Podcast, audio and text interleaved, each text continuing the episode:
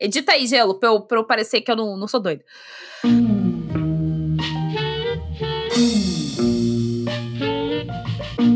Enxugando gelo, sua realidade segura por um fiapo de cabelo. Apego pelo tempo, melhor não. Segurando, não quero nem a como conter. Tá começando mais um Revolu Show, esse podcast de esquerda, mas sem perder a ternura.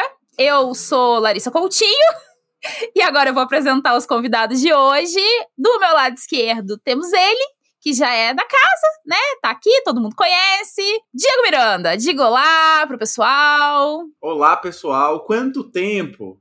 Quanto tempo? A vida tem sido muito dura, muitas doenças, pragas e crises. Mas estamos aí, firmão, seguindo. E do lado esquerdo de Diego, temos ele, que também já participou aqui, Tavinho. Diga olá, se apresente para quem ainda não te conhece. Olá para quem não me conhece. Para quem me conhece também, né? A gente conseguiu tirar o Diego da toca.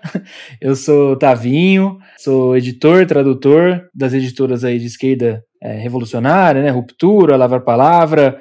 E sou advogado também, né? Advogado da área tributarista.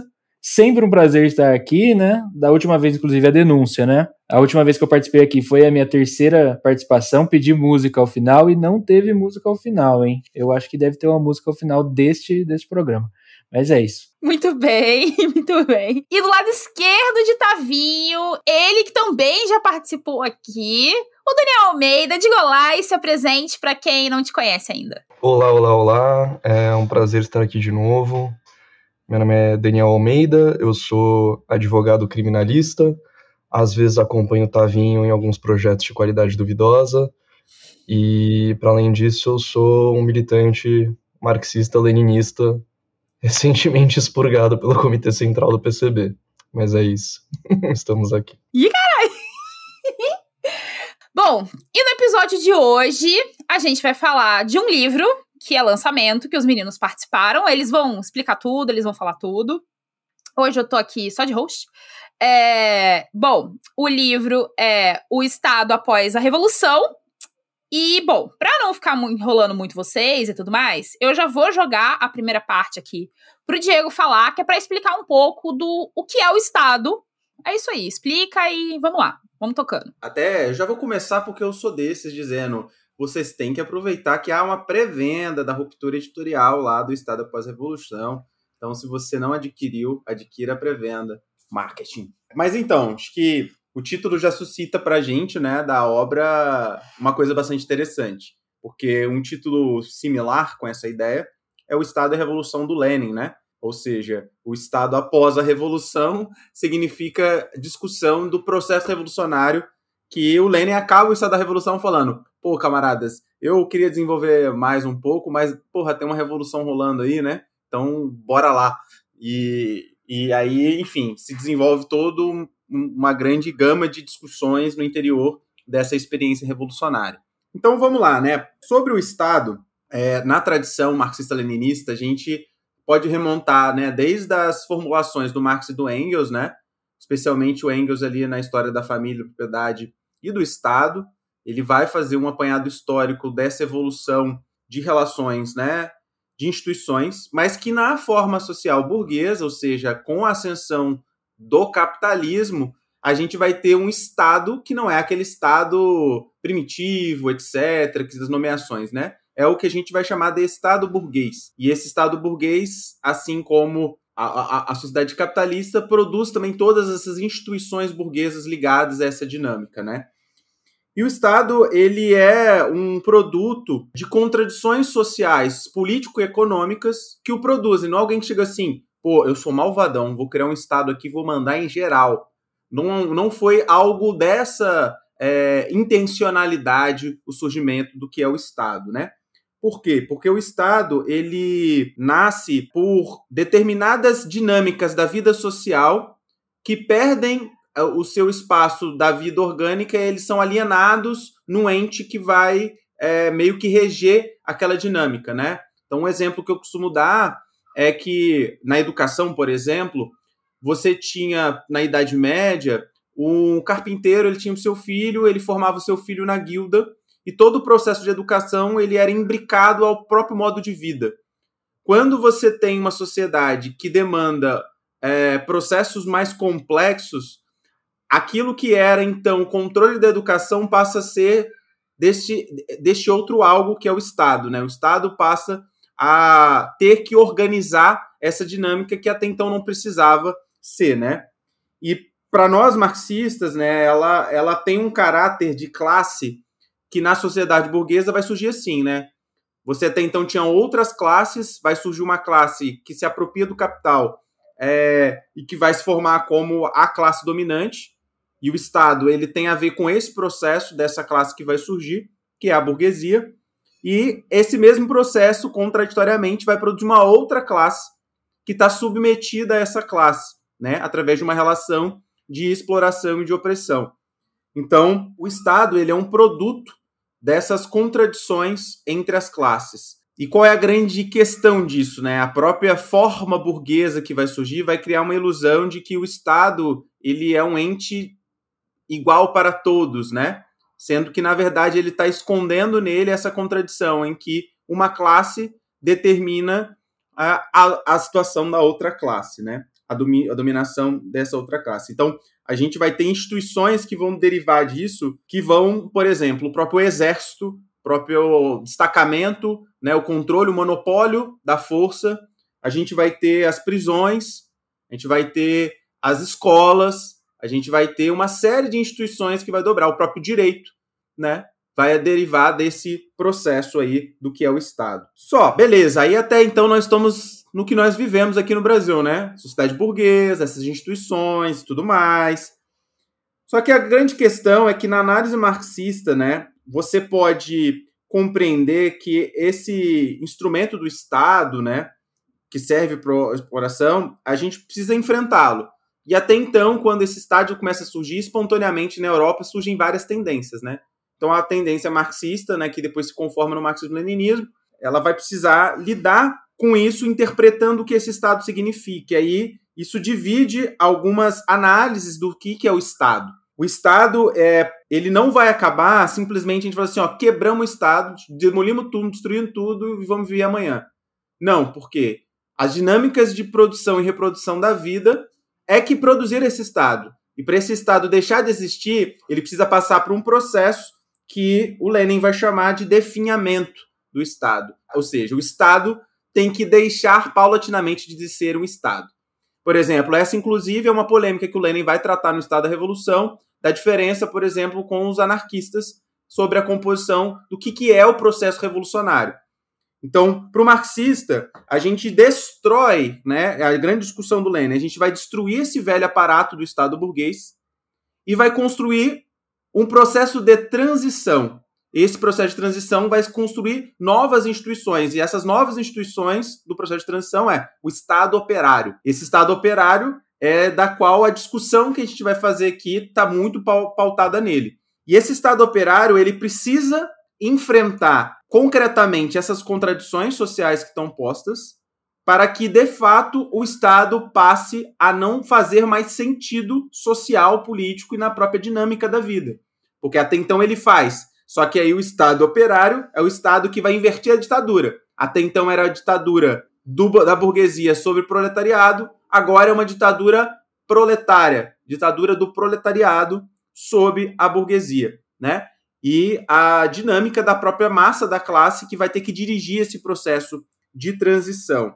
Eu acho que é, essa discussão é uma discussão muito importante e ela ela está muito condensada no capítulo 5 né, do, do Estado da Revolução. Ela é tão importante porque várias polêmicas, depois na tradição comunista, vão estar tá derivadas nesse processo. Por exemplo, a gente já discutiu em episódios anteriores aqui a discussão do Lossurdo, né? O Lossurdo é um cara que vai criticar a possibilidade da, do definhamento do Estado, ou seja, ele critica essa tese clássica do marxismo-leninismo que vai estar é, tá na ponta de lança do que significa construir o processo de transição é, rumo ao comunismo, né? Por isso que algumas pessoas se confundem, mas pô, vocês é comunista ou socialista? Qual é a diferença? Então, para nós, nós somos comunistas, mas precisamos passar por um processo de transição, e o socialismo é esse processo de transição, né, para o comunismo. de um modo bem genérico, é um pouco essa a questão né, da discussão um pouco do que é o Estado. E o Estado ele vai ter, né, nas experiências revolucionárias do século XX atuais, suas questões, né? A gente vai aqui, obviamente, se deter numa específica, que é a soviética, mas ela também vai ter seus contornos do que foi a experiência chinesa, cubana e outras mais, né? Mas eu acho que para começar sobre o Estado de forma bem sintética, né, para abrir um pouco qual que é o, o fundo de fato do nosso debate, é isso. Maravilhoso. Tavinho, você quer complementar? Quero sim, vamos lá, né? Começar explicando um pouco sobre o projeto do livro, né? Eu e o Daniel, a gente organizou uma antologia de textos que até então foram muito é, jogados para baixo do tapete no Brasil sobre o debate soviético sobre o Estado e o direito, né? Duas categorias que são essenciais, né? É, e um livro que tem como função trazer os debates é, jurídicos soviéticos para o leitor brasileiro, né? Introduzir esse debate para a grande maioria, um debate que ainda é muito dependente de uma única obra, né? Que é a teoria geral do direito e marxismo do Pachucanes, ou de releituras que fica se requentando cada vírgula que, se escreve, que o Pachucanes escreveu, né? Às vezes tratando até com uma espécie de bíblia do marxismo jurídico, né? Da crítica marxista ao direito, né? E não que a obra não tenha que ser estudada, inclusive a gente coloca a importância da obra na nossa apresentação do Estado após a Revolução, né, o trocadilho que o Diego já, já explanou nosso, né? É, mas também entender como a própria obra do Pachucanes ela é moldada por um debate intenso, vivo e rigoroso, né? Uma disputa aberta em jornais, na academia, polemizando é, em relação a uma concepção cada vez mais científica e cada vez mais rigorosa é, do que é o Estado, do que é o direito, o que fazemos com essas duas coisas após a Revolução, né? É sempre bom lembrar também, né, que na pré-venda é mais barato, né, gente? Então, o Diego já colocou aí, aproveitem a pré-venda, sempre bom aí, né, preço de papel do Brasil é caro, né, a gente tenta colocar o preço sempre né, naquela faixa acessível, né, isso é um esforço muito louvável da ruptura é, e do Lavra Palavra, por exemplo, que sempre colocam na medida das condições materiais, né, o preço do livro mais baixo possível, mais acessível, e a ideia é ser, é, é ser acessível mesmo, é, ser, é democratizar um debate que eu acredito que hoje no Brasil tenha se enclausurado na academia. Né? Eu coloco junto com o Daniel, inclusive no título da antologia, o Estado e a Revolução como um marco inaugural da coletânea e do debate soviético sobre o Estado e o direito. Coloco como marco histórico e teórico, né? Histórico, porque é escrito às vésperas da Revolução de Outubro e passa desde então a operar como um guia bolchevique para a ação em relação à tomada do poder, não só na experiência soviética russa, mas também no mundo inteiro após outubro de 1917. Também é um marco teórico, porque como o próprio Lenin diz em uma palestra dada em, em 1919, né?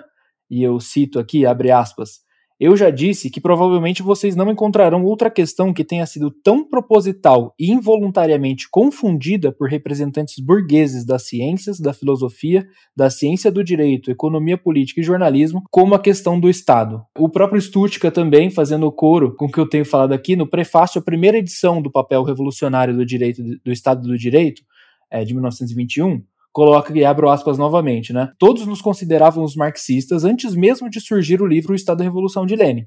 Porém, ouso afirmar que somente este livro e a nossa revolução nos abriram os olhos a respeito da função e do significado do Estado no período de transição para o comunismo. Então, Lenin nessa sua obra, que é inacabada, né, escrita às vésperas na Revolução de Outubro, que resgata as contribuições de Marx e de Engels sobre o tema e as incorpora com suas próprias, observa uma aproximação da Comuna de Paris com o que estava sendo criado com os sovietes na Rússia. Né? Existe essa concepção do período transitório rumo ao definhamento do Estado burguês, é, no qual é construído um novo aparato, aos moldes da experiência da Comuna é, de Paris e na Rússia, o com o que estava sendo criado com os sovietes. Né? É, e exatamente após a Revolução que essa contribuição é posta à prática, né? com os mandatos revogáveis no funcionalismo público, né? com a redução dos salários do alto escalão do aparato estatal, etc. É, Lenin coloca nessa obra uma análise que vai até as, a raiz das, das fundações do Estado no capitalismo. Né? Diferente de momentos anteriores, em que Lenin chegou a abordar o Estado, mas em análises parciais de certos, certos aspectos ou outros do Estado burguês, na sua normalidade, né, como a burocracia, a Duma, a via parlamentar, por exemplo, no Estado da Revolução, ele trata o Estado em seu momento último, crítico, né? É um Estado em vias de ser tomado. E nesse nível de análise, é, se afastam os elementos secundários e o Lenin coloca em xeque o essencial, né, que é o imbricamento do Estado, o Estado que é um aparato de repressão violenta das classes proprietárias é, no modo de produção capitalista, né, é, e como a ditadura do proletariado é a forma histórica particular ao proletariado para organizar o seu poder político no período de transição iniciado após a tomada de poder, né? Então a obra do Lenin é muito importante para entender e contrapor as tentativas de resgate e de revisionismo mais amigável ao Estado, né? Então Kautsky, por exemplo, colocava em dúvida a experiência soviética, não pelos seus problemas na condução, não fazendo críticas justas, né? É, mas pela total concessão do renegado à ideia de que a concepção do Estado neutro e absolutamente disputável é, no mínimo, compatível com o marxismo, né? E isso é uma posição que a gente traça uma linha que nos é muito cara, né? O, o Estado não é disputável, o Estado é um aparato que está nas mãos de uma classe muito bem determinada, né? Isso foi muito importante na Revolução de Outubro e continua importante hoje no Brasil de 2023. Mas o Brasil atual, a gente vê um aparato de violência do, da classe dominante e o nosso Estado é particularmente é, violento com as populações negras, né? é, é, o nosso o Brasil é o país que mais se mata população trans no mundo. Então é, é, muito interessante também colocar quais são os diálogos da crítica marxista ao Estado, nossa, nossa época de hoje, exatamente para entender como elas continuam plenamente válidas, né? Então, acho que para fins introdutórios é isso, né? Perfeito. Acho que ficou muito bom esse primeiro ponto. É, aí vamos aproveitar agora e falar quais são os fundamentos da crítica marxista do direito. E aí eu acho que agora o Dan pode começar, porque ele ainda não falou, então começa com ele e a gente vai indo. Perfeito, camaradas. Eu vou, vou partir na discussão do, do gancho que o Tavinho fez. É, eu acho que parte do que, do que entra na crítica marxista do Estado, que é muito qualificado, e já conecto isso com o direito, é, parte da razão pela qual não se pode tomar o Estado né, é porque é porque não é só uma questão de conteúdo, né? A crítica que Marx, Engels, Lenin vão direcionar ao Estado enquanto um aparato de dominação classista, ela não se reduz ao conteúdo do Estado, mas na própria forma de dominação com a qual ele se estrutura. Né? E acho que essa relação forma-conteúdo é muito bacana para a gente também pensar as questões do direito. Né? Já no Stuttgart, que é um dos é, teóricos e militantes que a gente traz é, no, no, no livro, é, já existe o começo de uma crítica qualificada e marxista, assim, voltada especificamente ao direito. Por mais que o Marx já tivesse esboçado alguma discussão sobre isso, por mais que o Lenin tivesse esboçado alguma discussão sobre isso, Stuttgart é um dos primeiros grandes nomes a, a se deter é, incisivamente sobre a questão do direito. Mas aí a gente tem um salto teórico no Pachucanes, enfim, isso já foi abordado em outros episódios do Revolution, não, não vou aprofundar mais do que é necessário nisso, mas parte do salto teórico do Pachucanes na crítica marxista do direito é justamente no fato de que ele não afirma só o caráter de classe do direito ou afirma que o direito é uma relação social, é, enfim, ele discute essas duas questões, mas essas questões outros autores, outros teóricos já tinham discutido, né? É, mas parte do salto do Pachucanes é a capacidade, de a capacidade de apontar que ele tem os motivos pelos quais essa relação assume uma forma específica e não outra, né? Então, é, é dá para dizer que o direito é burguês? Dá. Só pelo conteúdo dele? Não, mas também pela forma. Né? É, também pelo conteúdo, mas pela forma. Né? O direito é definido como burguês não somente por causa de um conteúdo normativo em específico, mas pela forma que ele assume. Né? É, a crítica do direito burguês fundamentada só a partir do conteúdo dele é insuficiente na medida em que ela cria impressão quanto a uma possibilidade de transformação do caráter do direito através de uma mudança do conteúdo normativo. Né? A relação jurídica que se fundamenta é, essencialmente a partir dos conceitos de direito, é, dos conceitos dos sujeitos de direito, formalmente iguais e que se relacionam a partir do estabelecimento de contratos, a troca de mercadorias, né, a venda da força de trabalho, é, ela é em si burguesa. Então, é, a crítica marxista do direito ela é essencial nesse processo de transição, a compreensão da dinâmica que o Estado e o direito vão operacionalizar na exploração cotidiana do proletariado e, portanto, nas tarefas da transição socialista para a superação desse regime de exploração. E aí, enfim, para desenvolver um pouco aqui a reflexão né, sobre como isso se operacionaliza. O que é fundamental de entender do direito é que ele viabiliza as relações de exploração cotidiana na medida em que, através das relações jurídicas, você consegue pegar sujeitos que são materialmente desiguais e colocar eles num pé de igualdade formal, que é o que operacionaliza a exploração cotidiana. Então você vai ter o proletariado vendendo sua força de trabalho à burguesia, como se os dois estivessem só fazendo relações de troca. Você vai ter o peixeiro, você vai ter é, o, o, vendedor de loja, você vai ter o comerciante, você vai ter o professor, o metroviário, o minerador, né? Todos eles numa relação de troca de força de trabalho, de troca de equivalentes, é uma relação de exploração cotidiana que é viabilizada pelo direito, né? Então, por que, que a crítica marxista do direito nos é tão cara? Porque é através dela que a gente consegue compreender a especificidade é, da exploração capitalista através do direito e do Estado, né, é, enquanto relações sociais específicas, e através dela que a gente consegue começar a discutir quais são as tarefas no processo de transição socialista e nesse processo de, de definhamento do, do aparato estatal, do próprio direito, né, que são algumas das discussões que o Lenin já dá um pouco tom é, no capítulo 5 do Estado e a Revolução, mas que também foram desenvolvidos por revolucionários em momentos diversos. Acho que o livro que a gente traz, na verdade, para ser justo, o Tavinho organizou 70% e eu contribuí com os 30% de, deta de detalhes e anedotas históricas, ele traz um pouco do contexto da polêmica sobre a construção e as contradições concretas da construção de um aparato revolucionário, de um Estado operário, né,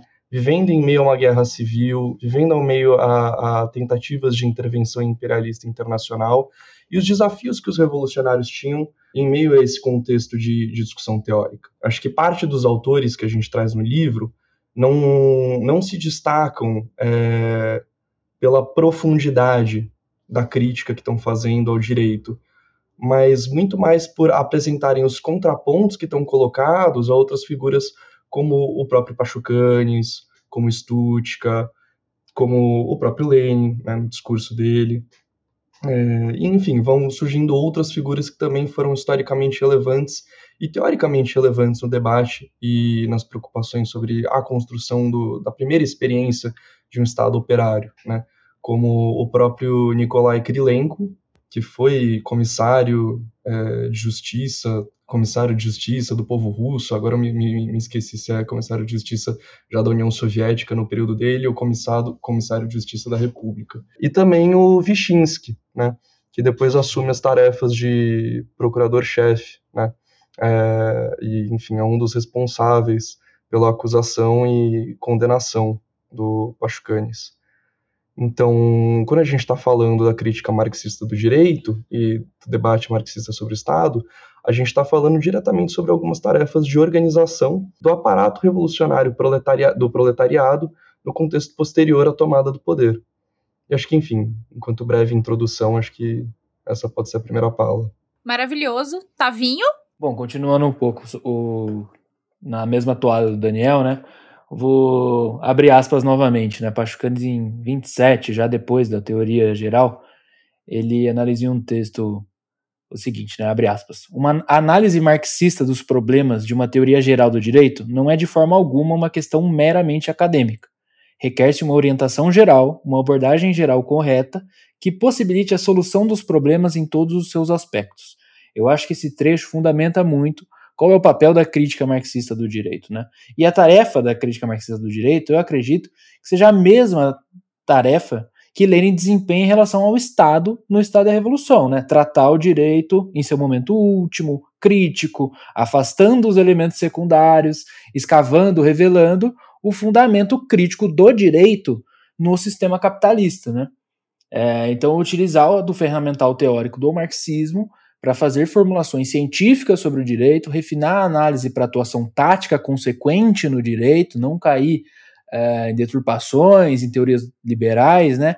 É, e também fundamentar a construção revolucionária nesse aspecto, né?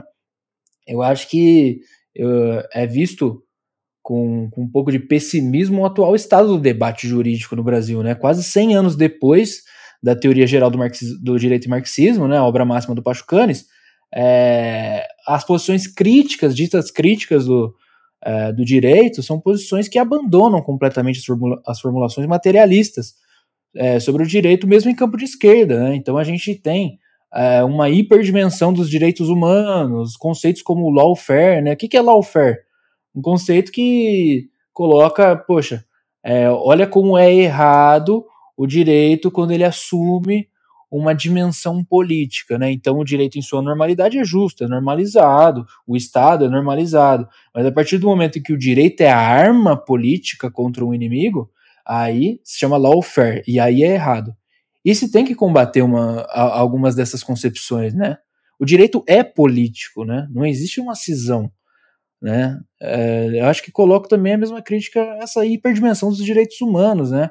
Muito pelo, por, pelo debate pós Guerra Fria, pós-queda da União Soviética, né, os direitos humanos como, como um debate fundamental, e é um, funda um debate tático fundamental, né, principalmente com, é, no trato prático da, da, militância, com os problemas diários de comunidades, de, de é, sistema prisional, é, de, de, violência doméstica, né, de diversos desses é, assuntos que o direito vai permear também, né. Só que quando se reduz a crítica aos direitos humanos, se reduz é, em última instância, a crítica ao direito. Né? O direito como, solução, como solução universal para os problemas da sociedade. E daí a gente acaba entrando naquele, na, naquela mesma questão do Estado para o Lenin, né? De, tipo, é, as concepções que colocam o Estado como, como um grande solucionador, como uma grande solução para os problemas da sociedade, elas semeiam ilusões da mesma forma que concepções é, positivistas ou de um positivismo é, soft ali, né, do, do direito, do, do, que é o direito em si, né. O entendimento que eu acho central no que o Daniel falou é a relação da forma jurídica com o capitalismo, não só seu conteúdo, né. O direito não é um conjunto de normas estatais, e esse é um trato antinormativo, antinormativista, importante que o, mar, que o marxismo assume nos, nos debates jurídicos, né?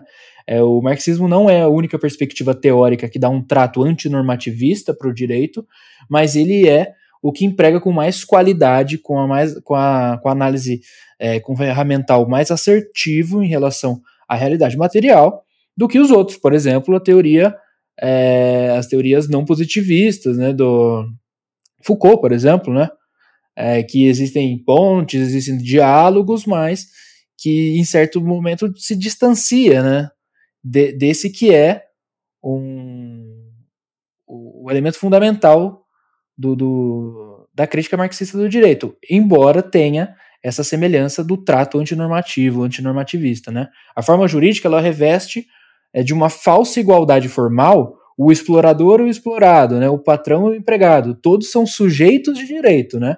Se você vai para a vara trabalhista processar o seu patrão, vocês vão sentar lado a lado, você e o preposto do patrão, porque ele não vai gastar o tempo dele no fórum, né, no, na frente de juiz, então ele vai mandar o preposto enquanto ele está na academia Smart Fit lá, né, três horas da tarde. É, mas eu não quero muito me repetir no, nos pontos feitos pelo Daniel, né. Eu acho que é central é, essa dimensão que o próprio ferramental marxista crítico ao, ao direito assume enquanto combate as posições positivistas. Né? Eu acho que dá para é, cravar a bandeira do, de que o positivismo venceu no debate acadêmico, né? Por mais que é, seja esse às vezes um positivismo requentado sobre a falsa premissa de ter superado inclusive o positivismo, né? Por exemplo, com uma atuação, uma atenção maior aos princípios, né? A gente não vai o positivismo, na minha leitura a gente tem que dar mais atenção aos princípios e não às normas, né? Princípio é norma ou não. E uh, o debate na academia é esse, né? A faculdade de Direito coloca como o, o ferramental mais avançado contra o positivismo as próprias releituras do positivismo, né? Releituras que são idealistas, com pouco rigor teórico, pouco comprometimento com a atividade prática, né, com a tese 11 que a nós é tão cara, transformação radical da realidade, né? Então eu acho que é muito nessa, nesse sentido que vem é, os fundamentos é, da crítica do direito, né? Colocar o diagnóstico correto para a atuação correta. Maravilhoso. Dan, você queria complementar? É, então, acho que, enfim, na linha um pouco do debate que o Tavinho levantou, é, e de novo, remontando ao, ao, começo da discussão e debate sobre o Estado, eu acho que é, a, a, importância contextual dos debates que esse livro traz estão na seguinte constatação.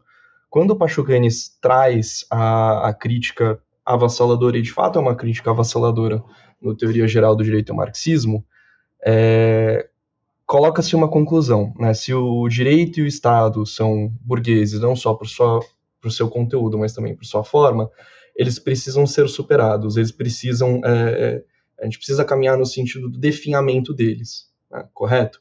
Acho que essa é a constatação inicial. Mas fica então a, a pergunta muito razoável do, ok, e a página 2? E o que fazemos no dia seguinte? Né? É, que, que acho que é parte do, do problema que, que o Tavinho está levantando, enfim, na abordagem do direito e tudo mais que, que, prevalece nas esquerdas hoje no Brasil, é na medida em que o debate sobre a crítica marxista do Estado do Direito em amplos setores da academia e do pensamento crítico ficam restritos à teoria geral do direito e ao marxismo, né, e a interpretações específicas do teoria geral do direito e o marxismo, né, interpretações é, que muitas vezes acabam negando as influências de Lenin e do marxismo do marxismo-leninismo é, no Pachucanes, acaba-se num debate que promove uma certa perspectiva de um niilismo jurídico, né? Já o direito é burguês, o direito é forma burguesa, né? O direito precisa acabar, precisa ser superado, portanto, nada se faz. Portanto, o que, que você faz? No fim das contas, você vota no Partido Reformista da Ordem né, e fica por isso. E se deslegitima as experiências revolucionárias concretas, porque elas não aboliram o direito no dia 2 da Revolução. Né? E acho que é interessante ver o próprio Pachucanes, o Stutka, o Lenin, enfim, as outras pessoas com quem eles estão debatendo no dia seguinte da Revolução, nos momentos após a Revolução, para ver como eles abordaram essa questão é, política, prática, teórica, sim, mas política e prática, do processo de definhamento do Estado e as contradições às quais eles se submeteram. Né? E contradições que muitas vezes são reconhecidas explicitamente. Né? É, se de um lado o, o, o, marxismo-leninismo fala na superação do Estado e do direito, né, se a gente for fazer uma, uma leitura rigorosa, enfim, dos fundamentos da crítica marxista-lenista, de outro, ele também coloca a necessidade da análise concreta da situação concreta. Né? Então, a gente tem o, o, mesmo Lenin que fala no Estado e Revolução na, na revogabilidade de todos os cargos, né, no pagamento equitativo para todos, os, para todos os operários, tudo mais, e um determinado da Revolução também vira e fala: olha, a gente vai precisar dar um passo atrás e pagar salários mais altos para funcionários técnicos e atrair técnicos burgueses, porque a gente precisa fazer eletricidade chegar nessa cidade, senão todo mundo ali vai morrer nessa cidade, senão todo mundo ali vai morrer de frio, né?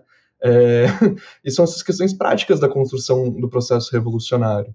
Né? Acho que a gente tem diferentes abordagens sobre isso posteriores à, à experiência soviética. Acho que num, num, ponto a gente vai ter o Lussurdo, né, que faz uma crítica aberta à noção de, de definhamento e fim do Estado, faz uma rejeita é, esses conceitos. É, e de outro, a gente vai ter um, um desvio que, enfim, não sei, não sei bem o conceito se, se é esquerdista na prática, porque a, mas é esquerdista no discurso e muito mais reformista na prática, que é muitas vezes a perspectiva acadêmica da crítica marxista do direito, de, de colocar o definhamento do Estado como um, um fim em si, de antemão, para qualquer processo revolucionário, e abandona qualquer é, contradição da construção prática do processo revolucionário. Né? Então, acho que aí está um pouco a importância disso. Né? E, e um pouco das, das tentativas que se, que, que, que se almejou é, ao longo dessas discussões teóricas desse processo. Acho que, enfim, são outros elementos que acho que são importantes serem destacados logo de início. Excelente. Diego, você quer complementar ou eu posso ir para o próximo tópico? O que, que você acha? Pode ir, pode ir, porque aí eu, eu sigo, tá bem na linha do que o Dan falou. Beleza, perfeito. Então, bom, o próximo ponto aqui é o que, que foi o debate jurídico soviético e qual foi sua importância para a crítica marxista do direito. E aí, você quer começar, Diego? Ou Isso. pode ser? Beleza, perfeito. Pode, pode. Eu, eu tenho um pouco a contribuir no debate propriamente, né, do direito. Não tenho muita leitura ainda, né, nessa temática.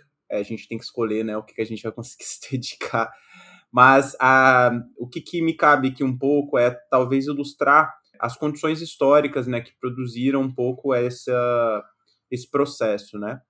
Tem um episódio do Revolu Show, que é o 153, chamado Os Soviets, por Luiz Brian, é, que na verdade é um episódio sobre o livro Seis Meses na Rússia Vermelha, né? Que saiu pela, pela Lava Palavra. E é um livro tão interessante para entender a experiência soviética quanto os Dez Dias que Abalaram o Mundo, né? Que são obras é, jornalísticas, literárias, né? Que buscam a gente a conseguir ver é, de modo mais vivo, assim, o que, que é isso, né? Porque, ah, revolução, pô, os caras chegaram lá, tomaram tudo, acabou, pá. Não, tem muita coisa acontecendo, né? E no livro da Luiz, por exemplo, uma das coisas que ela vai retratar, né, como, como uma repórter, como alguém que está investigando, ela percebeu os tribunais populares, né? Esses tribunais, eles, ela, ela tem uma passagem que a gente discute lá muito interessante, de um trabalhador que existia uma, uma dona de joias, que ela tinha escondido as joias, e aí os trabalhadores descobriram, e aí ela vai para o tribunal porque ela está escondendo riqueza, né, dentro daquele processo ali. Vai um trabalhador defender ela porque era funcionário dela antes, e vai toda uma bancada questionar e falar não. E aí há todo um processo de convencimento, né, sobre aquele processo e qual era a medida correta para tratar aquele caso, né? E é um desafio, né? É um desafio visto que a forma até então instaurada era a forma burguesa, né? Enfim, a, a, a classe ela não tá, nós como trabalhadores não participamos efetivamente disso. Por exemplo, a gente não elege no Brasil ninguém que está no STF ou em qualquer outra instância jurídica, né? É, diferente, por exemplo, do executivo e do legislativo. Então isso é uma questão, né, que a própria experiência soviética ali vai ter que pensar, porque vai precisar de ter normatizações, ainda vai ter as questões ainda da forma jurídica burguesa, mas em um ponto avançado, porque ele precisa dar novas respostas a condições históricas muito específicas, né? Então, é, esse caldo, né, é, do, do, da década ali do, do final do século XIX, pô, é bom lembrar que, tipo, é isso, né? Revolução 17, em 19 a gente tem a fundação da Terceira Internacional, depois a gente tem Guerra Civil, é, sabe assim, é, é, é, é muita coisa acontecendo nesse processo, e aí, alguns anos posteriores, novas questões vão surgindo é, com a necessidade de desenvolvimento industrial, né? Lembrar que é isso, ó, era, uma, era uma sociedade analfabeta, industrializada, atrasada, e que vai passar por um processo visceral né, de industrialização e de mudanças. E uma das discussões sobre a mudança é, tá, então, como que nós lidamos com os conflitos com é, as questões que infligem né, as regras, as normas. Então, isso precisa estar é, tá aberto. Então, é esse o cenário um pouco que vai abrir, né? Porque, assim como várias áreas, né, a educação teve debates importantes sobre como formar esse novo sujeito para essa nova sociedade. Então, há um todo um debruçar, um, um debruçar-se sobre isso. Assim como outras áreas das ciências também houveram pessoas que tiveram que se debruçar para pensar coisas é, em relação a isso, né? A psicologia é, e várias outras áreas vão vão estar tá isso. E aí, acho que no direito não é diferente. Só não sei dizer quem são os caras que pensaram isso, o que, que eles estavam discutindo. Eu acho que o livro serve para isso, né? Para apresentar para a gente um pouco como era esse cenário. Perfeito. Tavinho? Vamos lá, né? Continuando no mesmo sentido do Diego, né? É, o debate jurídico, jurídico soviético ele surge diante de uma necessidade prática e teórica de se aprofundar na concepção materialista do que é o direito, né? E para construir uma nova sociedade, né? Surge esse debate jurídico é, num esforço coletivo de avançar nas proposições sobre a forma jurídica e na construção também jurídica daquele turbilhão que foi o processo revolucionário, né? É, diante disso, é, o debate criticava com muito afinco é, a chamada ciência do direito burguesa, a teoria psicológica revolucionária, ou teoria psicológica do direito, e o socialismo jurídico, né? o que são cada uma dessas concepções, né? A ciência do direito burguesa, que aqui a gente colocou a sua expressão atual, né? Atual, embora arcaica, né?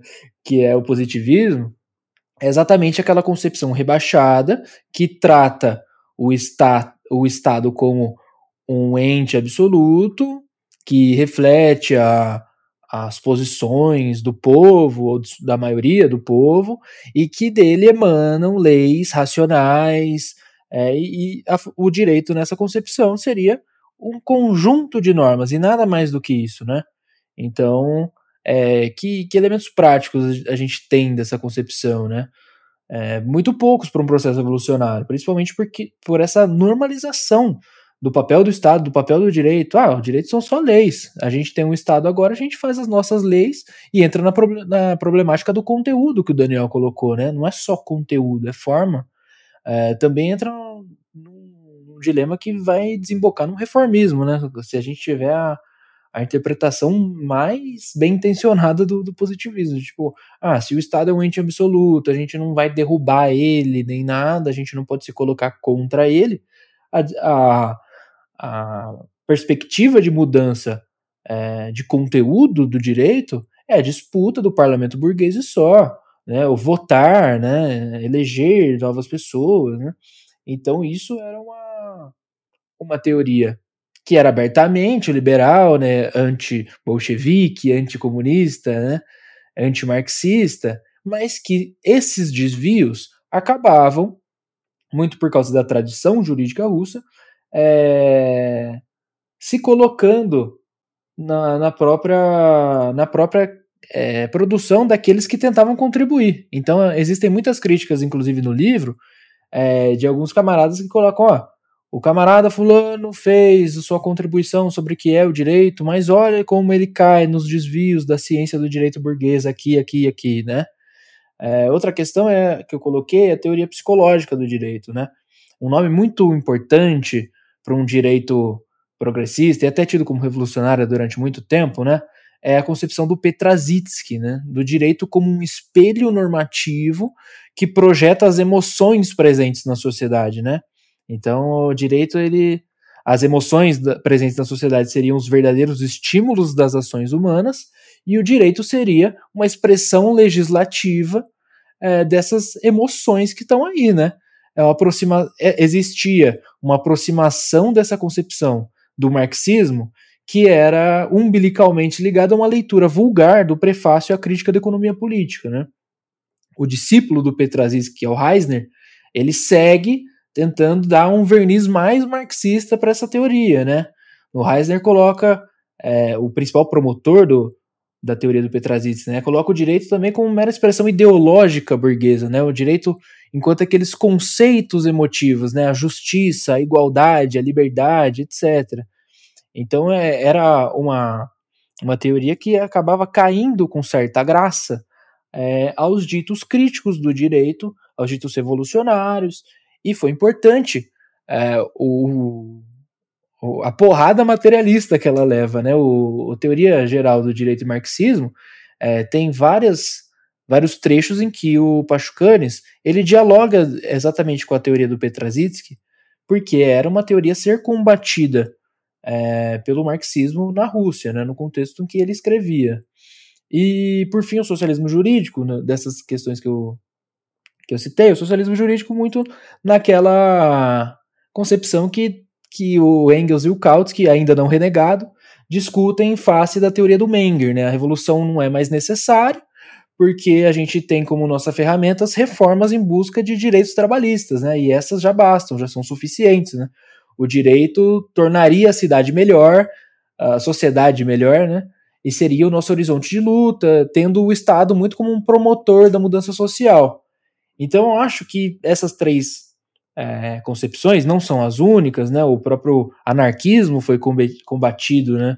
É, na, no debate jurídico soviético, é, muito é, tentando a, aproveitar do que o Lenin coloca já no estado de revolução, né? Levar mais a fundo é, essa polêmica, né? Mas eu acho que era importante aos bolcheviques ir além de Lenin, né? É importante colocar, acho, que o Lenin escreveu muito pouco sobre o direito. Escreveu, sim, né, críticas ao direito burguês, principalmente ao aparato jurídico czarista, escreveu sobre dilemas práticos após a tomada do poder, né, sobre a função dos decretos, por exemplo, ou sobre as determinações jurídicos estatais do capitalismo de Estado, é, no período da NEP. Então, é, é uma compreensão do direito dentro da análise da prática política em diferentes momentos, né?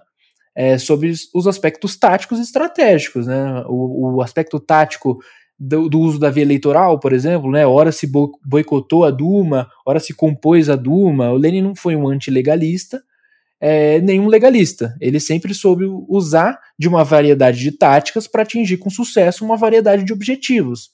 É, e também colocou alguns apontamentos é, sobre um papel pedagógico das normas. Né? Eu acho que isso é muito evidente é, nos, nos, textos de disputa interna do Lenin, né? Um passo em frente, dois passos atrás, carta a um camarada, por onde começar, né?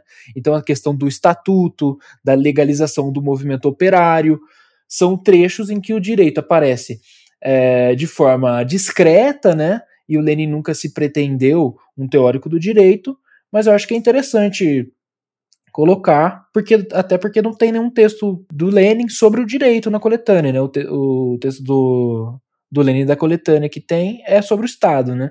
Outro nome que eu acho importante colocar aqui, dentre esses diversos camaradas, né?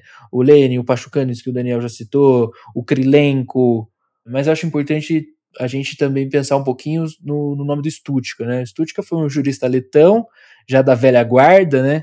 Que na trajetória política conheceu o irmão mais velho do Lenin, que é o Alexander Ulyanov, condenado à morte pelo czarismo, pelas atividades políticas dele e era um, um, um, revolucionário mais velho do que Lenin, né? Criou o Partido Letão em 1904, quando ele já tinha carreira consolidada como advogado, né? E, e rachou com esse partido quando é, defendeu as posições bolcheviques, né? O partido racha com ele, né? É, e daí ainda foi participante ativo da Revolução de, de outubro, né? Foi o primeiro comissário do povo pela justiça da experiência soviética. É, eventualmente ele, ele deixa esse cargo para atuar como primeiro presidente da Letônia soviética, né? É a trajetória política que é interessante e é interessante também colocar é, certa crítica a uma crítica, né? É muito é tido é, por um consenso, não sei se é um consenso, mas é uma, é uma posição um pouco é, mais difundida do que eu acho que mereça, que o Stutka foi um politicista, né, muito por, ah, muito interessado nas disputas políticas, tinha pouco critério, é, pouco rigor teórico, enquanto o Pachucanes não tinha nenhum tipo de pretensões políticas, quando é acusado de algum desvio é do economicismo, né, do circulismo, é, e não do, do politicismo, e que ele sim tinha um rigor teórico, eu acho que são duas posições é, que demonstra uma falta de leitura imensa, né? É, na obra magna do, do Stutt, que é o papel revolucionário do, do, direito do Estado, que é escrita em 21, antes do, do, do Pachucanes escrever a teoria geral dele, o Stutt apresenta o que é a sua maior contribuição ao tema, né? que fica muito à sombra da teoria do, do Pachucanes. Né? Todo mundo tem como obra fundamental da crítica marxista a teoria geral do direito do Estado do Pachucanes. Mas quando você é, pega principalmente é, o, o, impacto que as obras tiveram no debate, aí é incontroverso. As duas obras figuram praticamente lado a lado, né? É, é muito após é, o lançamento das duas obras que, de fato, a teoria geral do direito do Estado acaba despontando como um salto qualitativo, mas durante muito tempo figuraram juntas, lado a lado. Inclusive o Stutka, é, em um primeiro momento, nem faz tantas críticas a a concepção do Pachucanes, né, entendia que tinha mais consensos do que, é, do que discordâncias, né? O Stuttgart tinha aquela concepção antinormativista que eu citei, né, que não nega a dimensão política do direito, conforme os interesses da classe dominante, e coloca o direito como relação material de produção. Daí, na concepção de Stuttgart, aparece o direito medieval, o direito romano, o direito burguês, o direito proletário, que são formas do direito é, a variar é, com o modo de produção dominante, né? E é exatamente essa classificação universalista de Stuttgart é, que é muito criticada, né, por não dar a devida importância a um elemento que o Pachucanes traz de forma magistral, né, que é exatamente a conexão direta da forma, da forma jurídica com o capitalismo, para além do conteúdo. É, o direito reproduz essa dinâmica classista não por causa do, do conteúdo das normas, né, como o Daniel disse muito bem, mas pela forma pela qual ele se constitui, que é a forma mercadoria é, que gesta a forma jurídica, né? Então, a partir da forma mercadoria, desabrocha a forma jurídica. Mas aí a gente entra na questão do Pachucanes, é, e eu acho que o Daniel pode abordar melhor, porque o cara tem um livro sobre o Pachucanes, né? Então já passou a bola aí. Não, perfeito, camarada. É, eu, enfim, eu tenho bastante acordo com a, com a, tanto com a sua defesa é, aberta do Stut, que tem importância histórica dele, quanto com também a, a crítica um pouco mais é, como é que eu posso dizer, sutil, que você coloca algumas leituras do Pachucanes, né? Porque se de um lado o Stuttgart é só visto como um politicista, sem rigor teórico, é, de novo, naquela leitura nihilista do direito, tem quem ignore o aspecto político do debate do Pachucanes. É, e acho que alguns dos textos que estão nessa coletânea ajudam a trazer a preocupação política explícita é, do próprio Pachucanes com a construção do processo revolucionário, né, com as diversas mediações que são necessárias no rumo à superação do Estado do Direito, né, e que são coisas que já estão presentes no, no Teoria Geral do Direito e o Marxismo. É, o Pachucanes coloca lá, e coloca lá a partir de uma, em um dos prefácios, não vou lembrar em, em qual deles, mas em um dos prefácios e num diálogo aberto com Stuttgart, né, ele coloca que é, ele remonta a, a, reflexão do Marx, se eu não me engano, na crítica ao programa de Gotha, de, sobre o, o, o, como o processo evolucionário em um de, em determinado momento ele se permanece nos limites do estreito horizonte do direito burguês, né, no estreito horizonte jurídico burguês, né, é, de que se a gente está falando da superação de relações sociais que conformam a sociedade, elas não têm como ser abolidas por decreto, né, não adianta chegar ao poder, tomar o poder e decretar o fim do direito, isso não existe.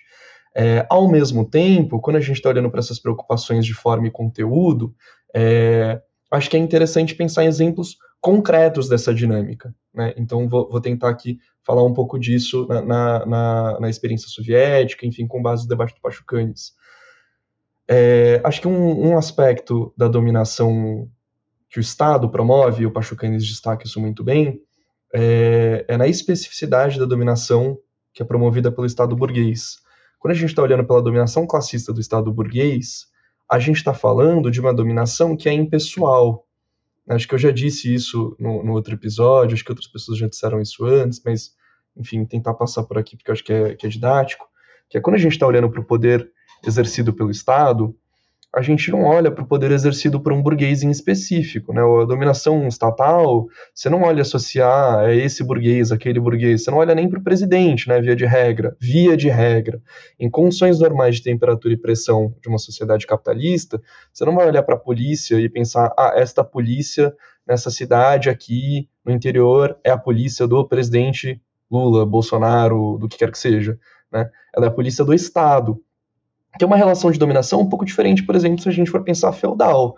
Né? Os guardas, os cavaleiros, o que quer que seja do sistema feudal, quando vão exercer a repressão, estão exercendo a repressão no nome de um senhor, de um dominador específico. Né? É, no processo de, de construção do Estado operário e de transição socialista, essa preocupação com forma também entra na reflexão é, dos revolucionários sobre a construção do seu próprio, do seu próprio aparato de dominação. Né? Parte do debate que o Marx, o Engels, o Lenin e o próprio Pachucanes, o Stuttgart e tudo mais essa galera vão fazer é que, olha, nós não somos anarquistas, né? nós reconhecemos a necessidade de um aparato de dominação classista no processo de transição revolucionária né, na, na chamada transição socialista. Só que visando o definhamento dessas formas é, de organização da sociedade, visando o definhamento dessas relações sociais, vão, vão se tentando, experimentando um pouco na prática a construção de algumas alterações.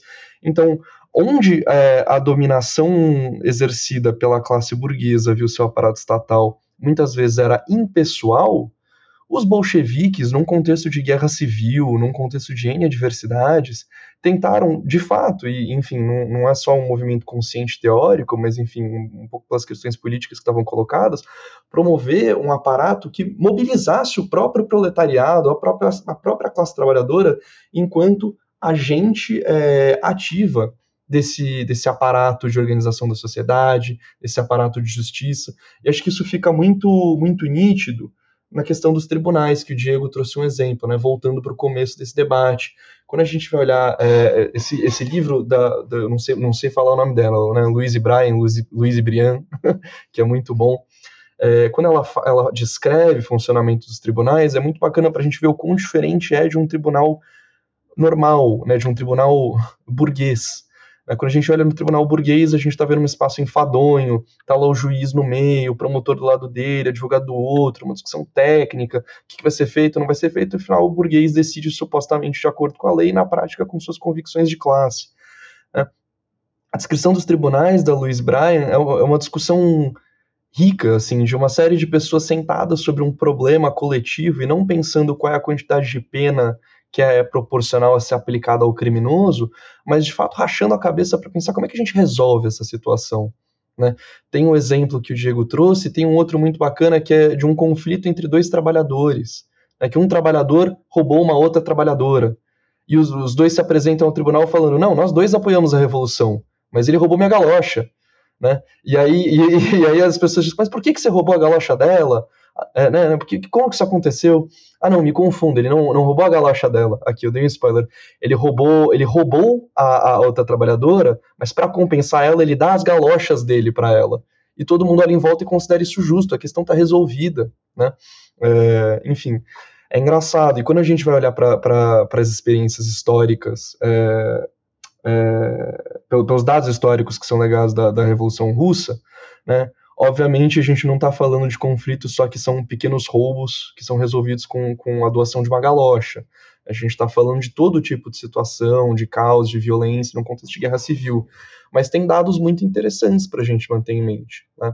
É, a gente não vou conseguir entrar aqui com toda a minúcia, também não acho que é, o, que, é o, que é o objetivo aqui do podcast, mas no livro a gente coloca um pouquinho na apresentação parte de como foi organizado o aparato de justiça soviético ao longo do processo de transição. Ele passou por muitas mudanças, passou por tentativas de reorganização, mas uma das primeiras coisas que se destaca é uma tentativa de coletivização do poder de decisão sobre, as, sobre, as, sobre a resolução dos conflitos. Então, criam-se órgãos colegiados, criam-se tribunais populares, onde as pessoas vão poder falar elas mesmas. Vai ser disponibilizado um advogado, se o trabalhador quiser, mas ele também vai poder falar ele mesmo, porque ali o central não é a interpretação técnica da lei, e sim os conflitos e as pessoas envolvidas neles e como elas querem resolver isso. Tem até alguns dados interessantes, né?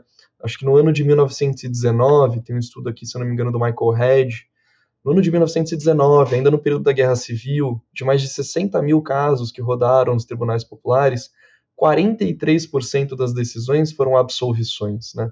Foram decisões absolvendo as pessoas julgadas. Esse é um número que chama atenção, é um contexto de anomia social, de guerra, de violência, ainda assim as pessoas estão olhando e falando, não, não vou te condenar, acho que você é inocente, ou acho que você fez algo, mas não faz sentido aplicar essa violência com você, né, as razões das absolvições são várias, né. Esse é um número que salta aos olhos se a gente for comparar com o funcionamento do, dos tribunais burgueses mundo afora, fora de contextos de guerra civil, que não têm a tendência a serem tão lenientes, né, que são muito mais, assim, não acusando os revolucionários russos do período de serem qualquer coisa próximo de antipunitivistas, nem existe esse conceito, e acho que eles não estavam próximos dessa preocupação, é, mas, enfim, com perspectivas muito mais interessantes, às vezes, do que nos, nos chamados tribunais modernos. Né? E acho que é um pouco isso, enfim, que a gente tenta abordar na introdução, nos textos que a gente traz, enfim. Maravilhoso. Acho que dá para a gente ir para as conclusões agora, né? E aí, Diego, pode começar então. As conclusões, né? Isso. É, o que, que eu acho. E fiquei um pouco animado, assim, me pus até aqui para fazer uma coisa que eu não costumo fazer muito, né? Debater aqui um pouco essa proposta, né? É que a gente né, tem duas coisas aí que são bastante importantes, né? Uma é compreender processos históricos, né, é, específicos das revoluções para que a gente se alimente de processos reais que né, fazem com que a gente reflita de forma mais profunda e mais radical sobre uma série de questões que a gente tem que lidar. Ou seja, é um choque quando você entende o que, que é uma escola na União Soviética, o que, que é um departamento, porque né, a gente tende a imaginar que é aquilo que a gente conhece, o que a gente vê, e quando você lê e você vai entendendo, você fala, porra, peraí, isso aqui, isso alimenta a gente, né? Alimenta a gente no sentido de pensar é, de forma mais ousada, de forma criativa, sobre é, isso que está dado um pouco do realismo capitalista, né? De que ah, não é possível, a sociedade acaba aí mesmo, ah, é uma merda, é fim da história, enfim. Eu acho que isso abre a possibilidade de a gente falar, não, é, outra sociedade já, é, já aconteceu, né? Ou seja, a gente já viu que há possibilidades históricas dadas e a gente pode sonhar, né? É, a partir disso, né? Sonhar e refletir de forma rigorosa, inclusive, sobre elas, né? E acho que é um pouco isso. E outro aspecto que eu acho bastante importante é que o marxista ele não pode jamais abandonar a, a crítica do Estado e a crítica do direito na sociedade que a gente vive. Nós somos uma sociedade, especialmente aqui no Brasil, que é marcada pela letalidade policial da população negra, especialmente jovem, né, de violências brutais, de um encarceramento cada vez maior e é, um Estado que é leniente com determinados setores em função da tua característica burguesa, né? E eu costumo dizer, já disse outras vezes, é, a gente aprende muito sobre o Estado burguês com o movimento negro comunista, assim, né? Que está nessa perspectiva, porque está enfrentando esse aparato, né? Mas a gente também, no movimento sindical, tem que lidar com isso, porque às vezes a gente está lutando por uma coisa que é correta que está dentro de algo que foi construído, mas que do ponto de vista da sua aplicação, do que é a legalidade, do que é a forma, a gente às vezes fica numa situação muito difícil, né? Que é a discussão também sobre é, o trabalho legalizado e toda essa questão, que também é um desafio para quem está se propondo a uma luta de superação dessa sociedade. Então, é, se apropriar disso, né, para um militante, para um lutador, para alguém que é ou é da área do direito, é fundamental para que se nutra de fato para um debate extremamente rico, né, que possibilita a gente sair do lugar comum. E esse é um desafio, porque a o cotidiano, a rotina nos levam, né? Até quem está no direito, trabalha no escritório, você está ali revendo o processo, é isso, enfim. O militante também, você está ali tocando tarefa. Você precisa é, conseguir ter um tempo para se alimentar né, da teoria, para pensar de forma mais ousada, ser um pouco mais é, mais profundo mesmo nisso, né? Enfim, eu tenho ainda pouco, tenho tentado ler alguma coisa aqui e ali, aprendido muito mais com os debates atuais e menos sobre o processo mesmo revolucionário, que eu acho que é uma coisa que me falta ainda. Mas eu acho que é isso, né? Cada, cada momento seu passo, a gente vai, vai acumulando esse debate. É isso, eu agradeço aí ter voltado. É, fiquei muito tempo sem gravar podcast e isso faz falta para mim. Espero que quem está ouvindo aí aguente a minha palestrice, mas é, vocês também que ouvem a gente é, dá um motivo para a gente continuar né, fazendo esse trabalho e tentar contribuir um pouco para que a propaganda né, da teoria marxista esteja aí sempre presente, os debates, enfim. É isso. Beijo para todo mundo, obrigado aí. Perfeito. Tavinho, as conclusões e também aproveita para fazer seu jabá, aproveita também para falar das suas redes sociais, entendeu? Esse é o momento. Perfeito, gente. É... Bom, vou tentar ser um pouco sintético, né? Acho que é importante que esse debate instigue mais e mais a leitura da literatura marxista crítica ao direito e que o livro que eu e o Daniel organizamos seja a porta de entrada para um debate que ainda não consegue, com força total, pular muro afora da universidade, né? É, a forma jurídica permeia diversas questões que são muito caras à esquerda e ao debate político atual, né, a violência policial, questões de gênero, é, liberdade de crítica e de expressão, né, e nessas questões é fundamental pensar, além das mediações táticas, formas de composição que passam externamente ao direito, é, ao processo, à prisão, ao STF, né, para que, que não para não clausurar o, o, programa político a uma, a uma única forma de luta que nos limita, né? Eu acho que isso é, é, uma, é questão extremamente antileninista, inclusive, né? Por que se limitar a uma, forma, a uma única forma de luta, né?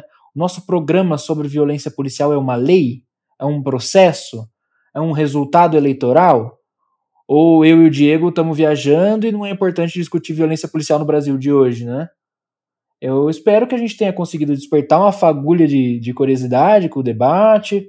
Espero também já um pouco sonhador que se escrevam artigos, tribunas, TCCs que versem sobre a crítica do direito do Estado, mas já aplicadas aos, aos impasses práticos da nossa atuação hoje.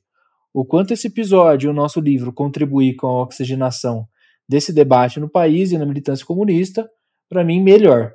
Agradeço demais o espaço ao Revolution, Diego, Lari, mas a todo mundo, né? Eu queria deixar também um agradecimento é, aos tradutores que nos ajudaram e nos ajudam nessa empreitada. Cito aqui nominalmente o Guilherme, que, que fez grande parte do trampo é, de tradução enquanto eu estava organizando oito livros ao mesmo tempo é, deu uma grande força nesse, nesse trabalho. Daniel também, é, eu traduzi grande parte, né? Agradeço também ao Land, que é sempre uma porta aberta para a gente discutir. A gente discutiu muito a questão do Estado antes do, de eu e o Daniel colocar no papel uma, um sumário uma proposta de sumário para esse livro, né? Eu acho que foi um, é um cara que, que eu e o Daniel aprendemos muito com ele e contribuiu muito com este livro em específico, né? É, e no mais é isso, né? Agradeço a Ruptura é, pela, pela publicação, espaço de publicação. As minhas redes, tudo arroba Tavinho James em todas as redes, que é Twitter e Instagram, não uso outras redes, não sou da TikToker, nem, nem aderi ainda ao TikTok. Agradeço demais, pessoal, acho que o debate foi muito interessante e estou à disposição sempre aí é, para contribuir no que posso, né? Maravilhoso, maravilhoso. Dan, seu momento, conclusão, é, publi, divulgação de rede social, o que você quiser, o momento é seu. Fechou. Obrigadão, Lari. Ah, camaradas, tem uma citação do Pachucanes que eu gosto e que eu acho que é relevante para nossa discussão, né, que é o Tribunal Penal é apenas um apêndice do aparato policial e investigativo. A jurisdição penal do Estado burguês é o terror de classe organizado que difere apenas em grau das assim chamadas medidas de exceção empregadas em momentos de guerra civil. Né? Eu, eu acho que essa, essa discussão do Pachucanes né, é engraçado, porque ele não está falando de um tribunal específico, ele não está falando de uma legislação específica, de uma polícia específica, mas é impossível não ler isso e não pensar no contexto brasileiro que a gente vive em 2023, né? É, enfim, é, a gente vive num país que tem o ato ridículo de ter uma média mensal, existe um número, né, uma média mensal de crianças que vão ser mortas em operações policiais. Né? E aí, óbvio, a questão da violência do direito do Estado, ela, ela se manifesta nas mais distintas áreas.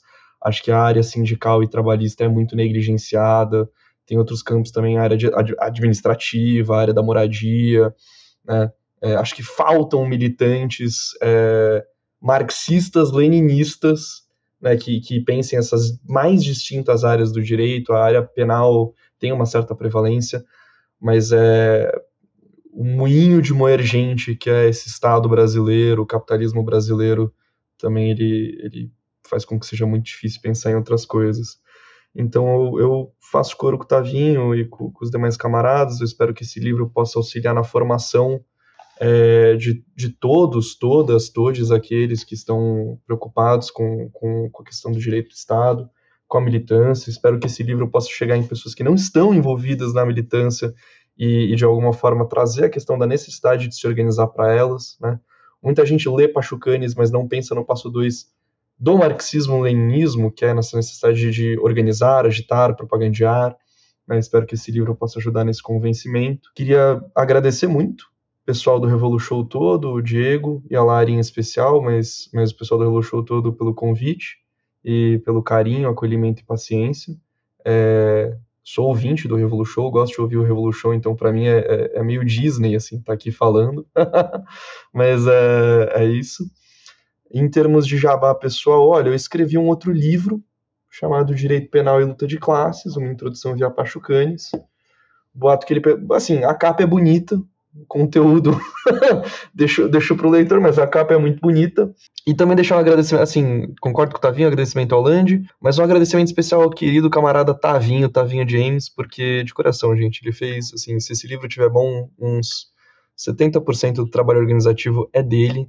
Eu tô trabalhando feito um cavalo no escritório, não consegui ajudar o tanto que eu queria, então, muito do mérito desse projeto é dele, ajudei como eu pude, mas, mas quero aqui parabenizar o camarada. E para quem quiser me seguir no Twitter é pachudani. No Instagram, por favor, não me siga, tá? É isso. Abraço. Ai, meu Deus, ok. Gente, foi muito bom. Gostei muito do episódio. Vocês foram maravilhosos, de verdade. Gostei muito. Diego, tava com saudade de gravar com você. Tava com saudade de te ver brilhando aqui. Tavinho foi ótimo. Dan foi ótimo, de verdade, meninos. Vocês foram, vocês foram maravilhosos. É, agradecimento aos ouvintes que acompanharam a gente até aqui, escutaram os meninos brilhando. Eu só, eu só tava aqui. Hoje, hoje, hoje eu só existi no episódio. Né? Mas tudo bem, acontece. É, lembrando que o livro que os meninos estão falando, né? O Estado após a Revolução, tá em pré-venda, então tá com desconto, aproveitem, né? A gente sabe como é que é foda viver no capitalismo, então assim, aproveitem os momentos, né? E tá no site da Ruptura, a gente vai colocar o livro, o, o link do, do site aqui para vocês. É isso, foi um prazer. Saudade. Pera aí, Tavinho quer falar. Fala, Tavinho. Fala. Quero minha música, os Coringa do Flamengo, pra terminar o episódio, por favor. Flamengo não tava bem, nós tava na fase ruim. Contratamos o treinador com o nome de Jesus. Organizou nosso time. Aqui não, aqui não tem revisionismo. Aqui tem dois vascaínos, pô. Você tá de sacanagem. Um trechinho, um trechinho. Vetado. Um trechinho que você tá maluco. Você tá maluco. Você tá doido. Vetado, porque hoje o São Paulo ganhou. E é isso. Esse podcast é o império do Vasco da Gama, entendeu? Sem, sem condição. Vamos todos tá? cantar de coração. A cruz de Malta é o meu Vasco da Gama é nada mais. Exatamente. Bom, ouvintes, é isso aí. Viva o grande Vasco da Gama e o São Paulo só por hoje. Porque, né, a galera tá feliz. É isso. Muito obrigada, ouvintes. Muito obrigada por acompanhar a gente até aqui. Eu sou Larissa Coutinho, meu arroba é Rogando Praga nas redes sociais. E é isso. Beijo. Tchau, tchau.